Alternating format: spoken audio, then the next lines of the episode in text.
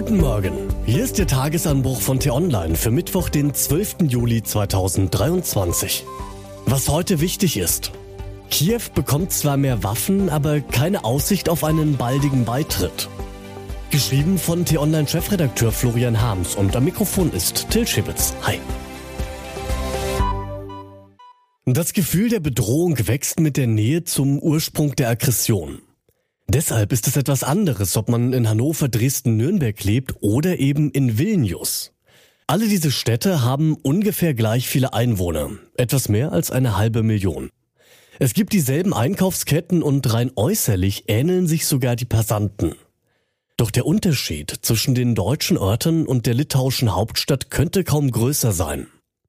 Gerade einmal 35 Kilometer beträgt die Entfernung von Vilnius bis zur belarussischen Grenze.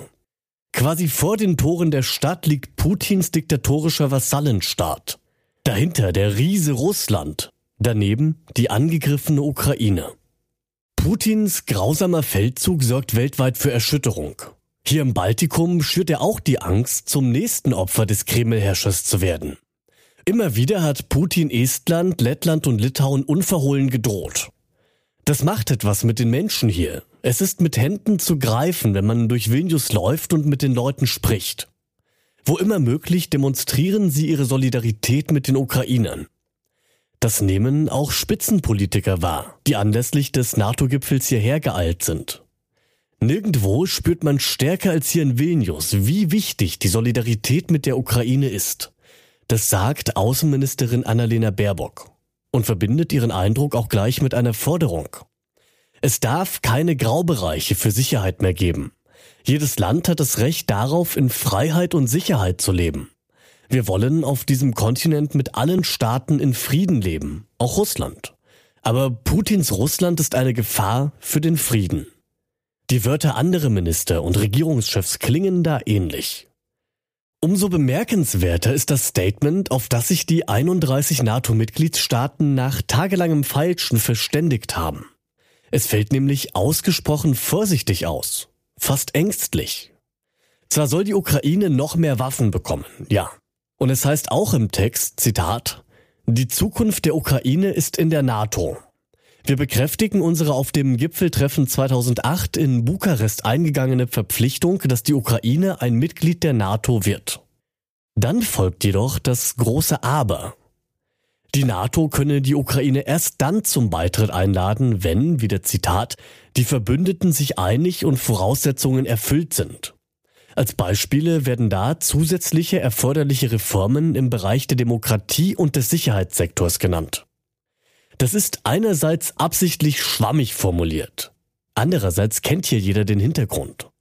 Vor allem Amerika und Deutschland haben Vorbehalte gegen die ukrainische Mitgliedschaft. Vordergründig geht es dabei darum, dass das Militär in jedem Mitgliedsstaat einer zivilen und demokratischen Kontrolle unterliegen soll, was in der kriegsgebeutelten Ukraine offensichtlich schwierig ist. Und noch schwerer wiegen die grundsätzlichen Bedenken. Washington und Berlin wollen sich keine ungelösten Konflikte ins Bündnis holen. Außerdem scheinen sie eine unberechenbare Eskalation des angeknacksten russischen Regimes zu fürchten falls das Versprechen für Kiew nun zu deutlich ausfällt. Politisch und taktisch ist die Zurückhaltung Berlins und Washingtons nachvollziehbar. Menschlich ist sie tragisch. Was heute wichtig ist. Schon länger hörten wir CDU-Leute über Generalsekretär Mario Chaya mosern. Der Ostberliner sei zu wenig in der Öffentlichkeit und in den regionalen Parteikreisen präsent, hieß es.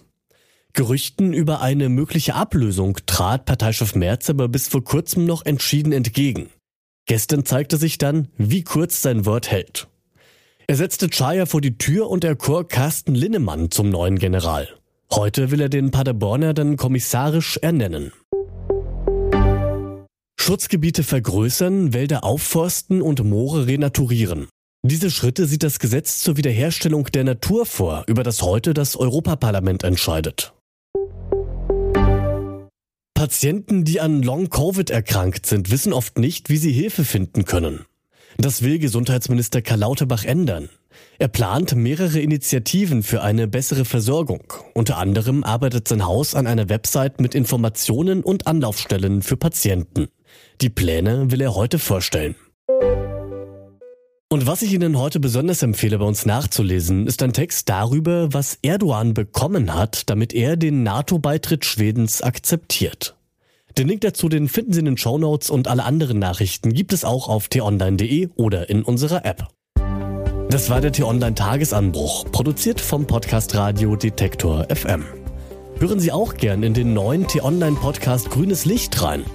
Dort gibt es in 10 bis 15 Minuten einfache Tipps für einen nachhaltigeren Alltag. Und damit bedanke ich mich fürs Zuhören. Bis zum nächsten Mal. Ciao. Ich wünsche Ihnen einen schönen Tag. Ihr Florian Harms.